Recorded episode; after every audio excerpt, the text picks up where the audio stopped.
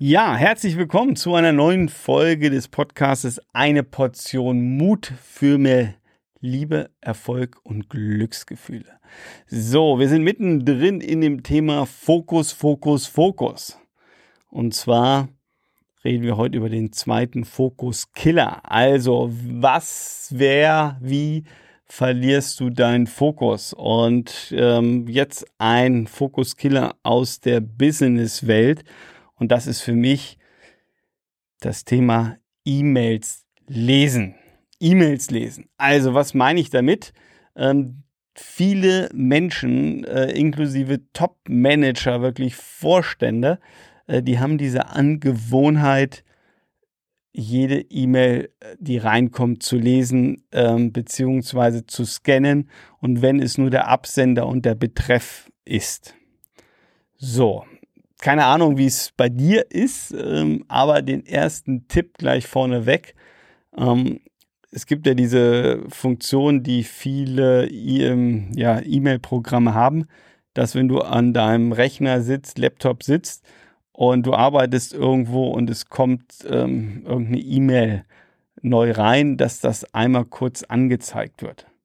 Also ich muss sagen, ich habe selten so eine bescheuerte, dumme Funktion gesehen. Ich weiß nicht, welcher ähm, Programmierer sich diesen Blödsinn ausgedacht hat, weil ähm, wirklich aus meiner Sicht dämlicher kann man es nicht machen. Ähm, zumindest mal in 97 Prozent der Fälle mag ja sein, dass diese Funktion hilfreich ist, wenn du irgendwie den ganzen Tag auf eine spezielle E-Mail wartest und dann siehst du, ob die reinkommt. Aber äh, das sind vielleicht drei Prozent der Fälle. In den anderen 97 Prozent der Fälle ist es einfach nur Blödsinn. Warum? Ganz einfach. Also vielleicht hast du das auch schon mal erlebt. Ähm, du sitzt fröhlich vor deinem Rechner, vor deinem Laptop von mir aus und du hast irgendwie eine E-Mail zu schreiben, die, ja, ich nenne es mal ein bisschen Hirnschmalz benötigt. Ja, soll es ja geben, dass man da dann mal sitzt und äh, so geht's mir zumindest, äh, wenn ich da so eine E-Mail habe.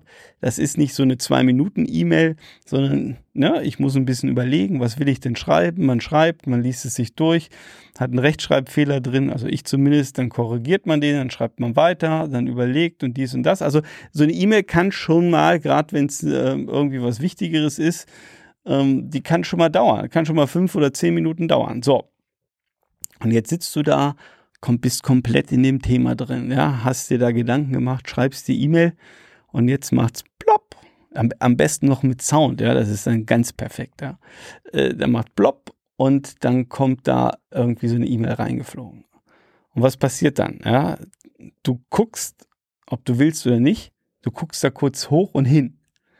So, und jetzt ist es so, dass du deine E-Mail kriegst mit irgendeinem Betreff vom Absender, wo du dann denkst, hm, da war ja noch ein Thema. Oder was hatten die oder der jetzt geantwortet? Und dann kommt diese Neugier in dir hoch.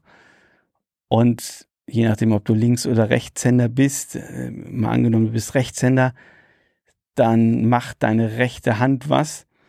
Dein Daumen oder Zeigefinger mit der Maus geht hoch in die rechte Ecke oder rechts unten, wie, je nachdem, wie das bei dir ist, und klickt auf diese E-Mail drauf. Kaum zu glauben. Also das ist ja ein Ablauf, der teilweise schon ja, wie eine Gewohnheit, also unbewusst automatisch passiert. So, dann klickst du da drauf, machst diese E-Mail drauf und liest dir die ersten drei Sätze durch und denkst nur, so ein Idiot.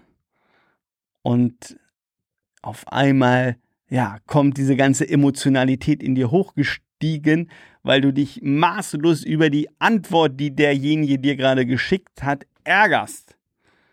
Weil es um irgendein Thema geht, ja. Also vielleicht geht es nur mir so, ja. Du hast sowas noch nie erlebt, das kann natürlich auch sein. Aber falls du sowas schon mal erlebt hast oder, wie gesagt, jemanden kennst, der schon mal sowas erlebt hast, kannst du dich vielleicht hineinversetzen. Auf jeden Fall habe ich sowas auch schon mal gehabt. So, und dann lies, lese ich mir die E-Mail durch. Ja, ich bin komplett weg von meinem ursprünglichen Thema, sondern lese nur das, den Blödsinn, den dieser ja, Absender der E-Mail geschrieben hat zu mir. Und ich rege mich auf und denke, das kann gar nicht wahr sein. Und vor allen Dingen kann ich das so nicht stehen lassen.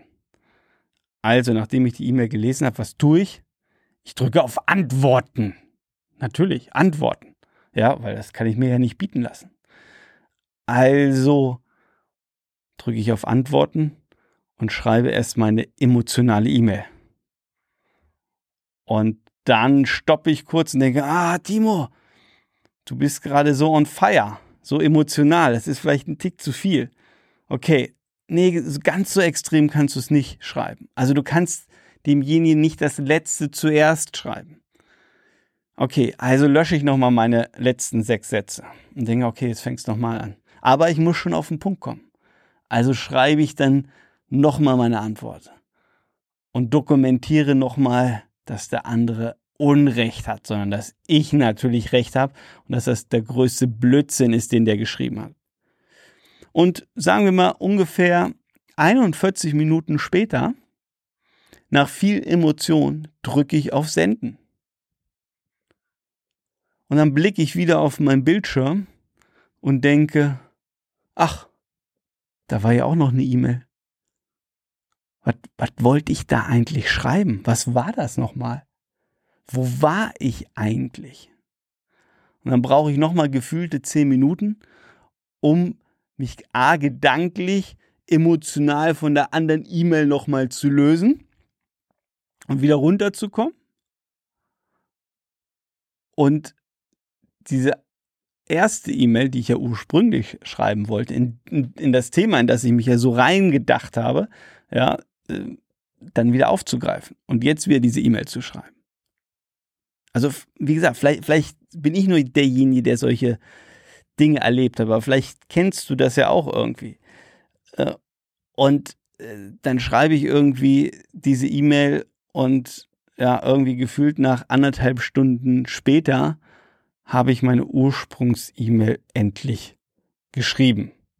Also natürlich nur vorausgesetzt, dass der andere nicht schon wieder in der Zwischenzeit geantwortet hat, ich das gesehen habe und natürlich schon wieder wie so ein HB-Männchen hochgegangen bin und da wieder darauf geantwortet habe. Dann kann das natürlich auch irgendwie zwei Stunden dauern, der ganze Prozess. Also ich glaube, du erahnst schon so ein bisschen, äh, was ich jetzt hier gerade meine. Ja, ähm, E-Mails haben oder bürgen die Gefahr, dass wir uns extremst schnell ablenken lassen. So, und warum habe ich jetzt hier diese Geschichte erzählt, diese Metapher?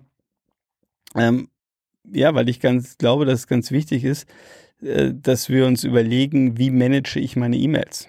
Ja, wie gehe ich mit meinem äh, Postfach um? Und da gilt so ein bisschen das Gleiche auch wie mit dem Handy, was ich ähm, in der letzten Folge erzählt habe. Ähm, musst du immer sofort erreichbar sein. Also ich meine, ähm, so diese Idee, man muss auch innerhalb von fünf oder zehn Minuten sofort an antworten. Also ich meine, was ist, wenn du mal fünf Minuten auf der Toilette bist? Oder was ist, wenn du irgendein Telefonat führst? Ja, dann antwortest du auch nicht in den nächsten zehn Minuten oder in der nächsten Viertelstunde. Und ich führe diese Gespräche gerade in, in beruflichen Coachings sehr häufig, gerade auch mit, mit äh, Top-Managern. Also da ist, also gerade wenn man in Konzernen unterwegs ist, manchmal ganz ausgeprägt, ähm, diese, dieses reflexartige Antworten. Ich muss sofort antworten. Der Vorstand will was. Und ich weiß, ja, ähm, du wirst jetzt sagen, ja, Timo, wenn du meine Situation kennst, dann wüsstest du, dass das so ist. Ähm, ja, mag mit Sicherheit an der einen oder anderen Stelle so sein, aber ich habe auch ganz häufig ganz große Zweifel, ob wir uns da nicht selber zum Sklaven machen oder zum Sklaven machen lassen. Ja, und ich vielleicht noch ein Beispiel: äh, E-Mails und Smartphone. Also ich habe zum Beispiel, um genau überhaupt nicht in diese Möglichkeit zu kommen, äh, nur eine äh, E-Mail-Adresse. Also ich habe, weiß nicht, sechs, sieben verschiedene E-Mail-Adressen zu unterschiedlichen Themen. Aber ich habe nur eine E-Mail-Adresse bei mir auf meinem Smartphone, äh, weil ich gar nicht erst in die Versuchung kommen will, da ständig drauf gucken zu müssen.